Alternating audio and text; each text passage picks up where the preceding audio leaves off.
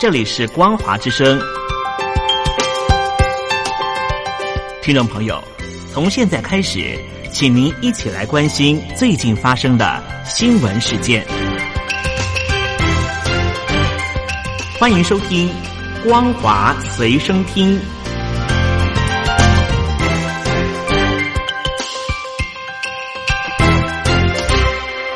听众朋友好，欢迎收听光华随身听，我是黄轩。今天是中华民国一百零九年四月六号，星期一，带大家来关心重要的新闻讯息。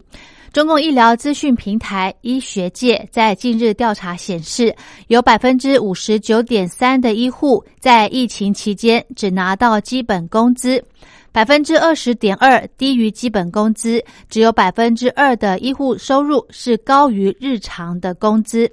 参与调查的医护人员当中，有六成表示不符合临时补助的范畴标准；而在符合临时补助范畴标准的人员当中，只有百分之二十一点三的人拿到补助，另外有百分之七十八点七是没有拿到补助。根据报道。大陆国家卫健委针对地方补助滥领滥发的问题，要求严格执行审查监督。有不少医护人员反映，他们确实在前线抗疫，但补助依然被收回。最惨的例子是一名江西的医护人员，在扣除社保费之后，最后到手的薪资只有人民币四百一十二元。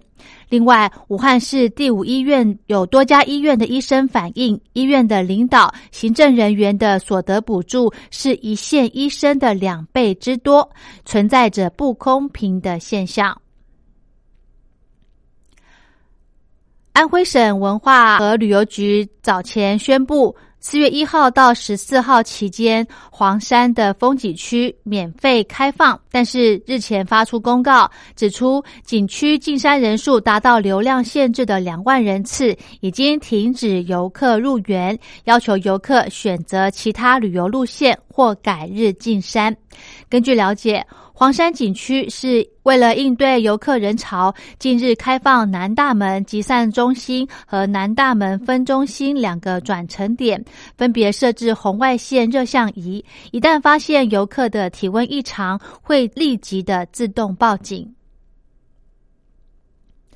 广东深圳市人大常委会在日前发出公告，对《深圳经济特区文明行为条例》的修正案公开咨询。有中共律师指出，如果条例修正案通过，无论市民患上严重特殊传染性肺炎，或者是流感等呼吸道传染病，外出时必须佩戴口罩。律师表示，如果任何条例推出后只有停留在倡导性的层面上，而非强制性的层面，将会难以落实执行。被称为“七零九案”最后一人的北京维权律师王全章，在昨天刑满出狱，但是中共官方以防疫为由，未让他返回北京住处，反而将他送往户籍地山东济南。来做居家隔离，而引起了国际的关注。王全章因为卷入二零一五年的七零九事件，遭到中共当局逮捕后判刑四年半，昨天满期出狱，但没有立即送回北京的家中，反而被送到户籍地山东省的济南市。他的妻子曾经计划到临沂监狱来接王全章出狱，但是北京近期推出。湖北人不许进北京的新规定，让户籍在湖北的李文族无法成行。中共以防疫为由，将王全章送到山东济南隔离十四天。这个事件引起了国际的关注。欧盟希望王全章能够无条件获得自由。大陆维权律师何俊仁表示，对中共政权已经失去希望，但是仍要发声抗议。严重特殊传染性肺炎爆发之后，社群媒体不时流传台湾疫情失控的假讯息。进一步翻查发现，许多内容若非出自与中国网红孙笑川同名的社群网账号，就是内容提到孙笑川疑似成为统一的暗号。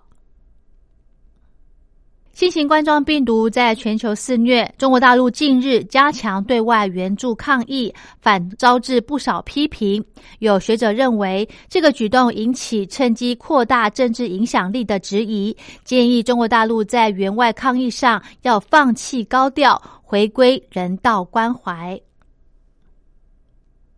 中国大陆广东省在昨天新增了五例武汉肺炎本土确诊病例之后，深夜将广州市越秀区、白云区、深圳市宝安区、揭阳市惠来县等四个区的疫情风险等级由低风险调升为中风险。武汉肺炎疫情冲击中国大陆的才艺培训市场，在复工无望之下，舞蹈教室主打。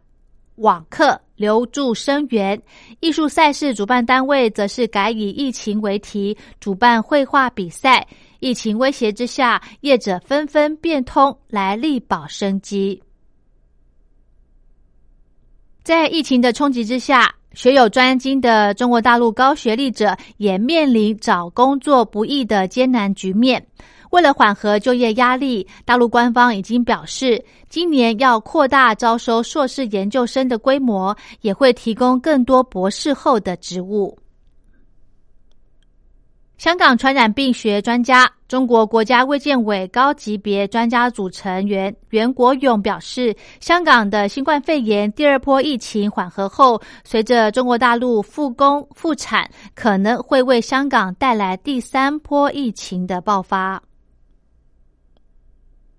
中国大陆国家药监局官员透露，已应急审批二十五个检测试剂，总体产能每天四百二十六万人份。核酸与抗体两种检测试剂都需要严格按照使用说明书来进行操作。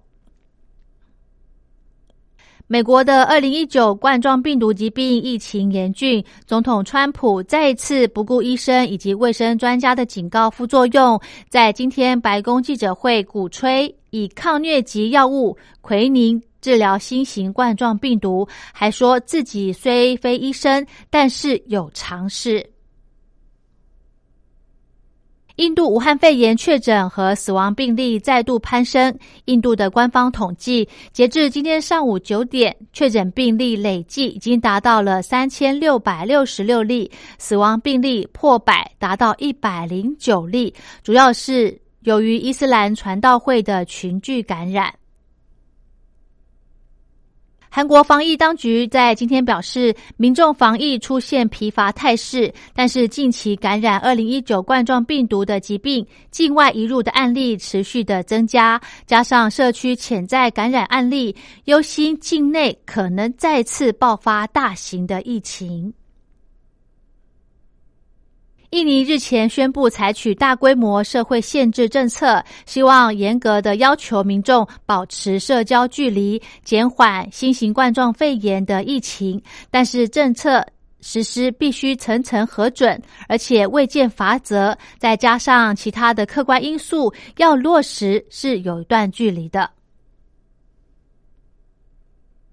美国二零一九冠状病毒疾病抗疫工作进入最艰困的一周。波音公司在今天表示，在华盛顿州生产线停工的情况将会延长，一直到进一步的通知为止。西班牙总理桑杰士告诉德国法兰克福的《广讯报》。为了协助欧洲经济在新型冠状肺炎疫情之后复苏，欧洲需要债务共同化以及共有的马歇尔计划，但是德国驳斥这种债务合并的概念。在澳洲雪梨博塔尼港港区经营轮船起卸货作业的合记港口，被指出在明知有工人被确诊的情况下，仍然隐匿疫情，任由工人继续作业。以上就是今天的光华随身听，感谢您的收听，我们下次再会。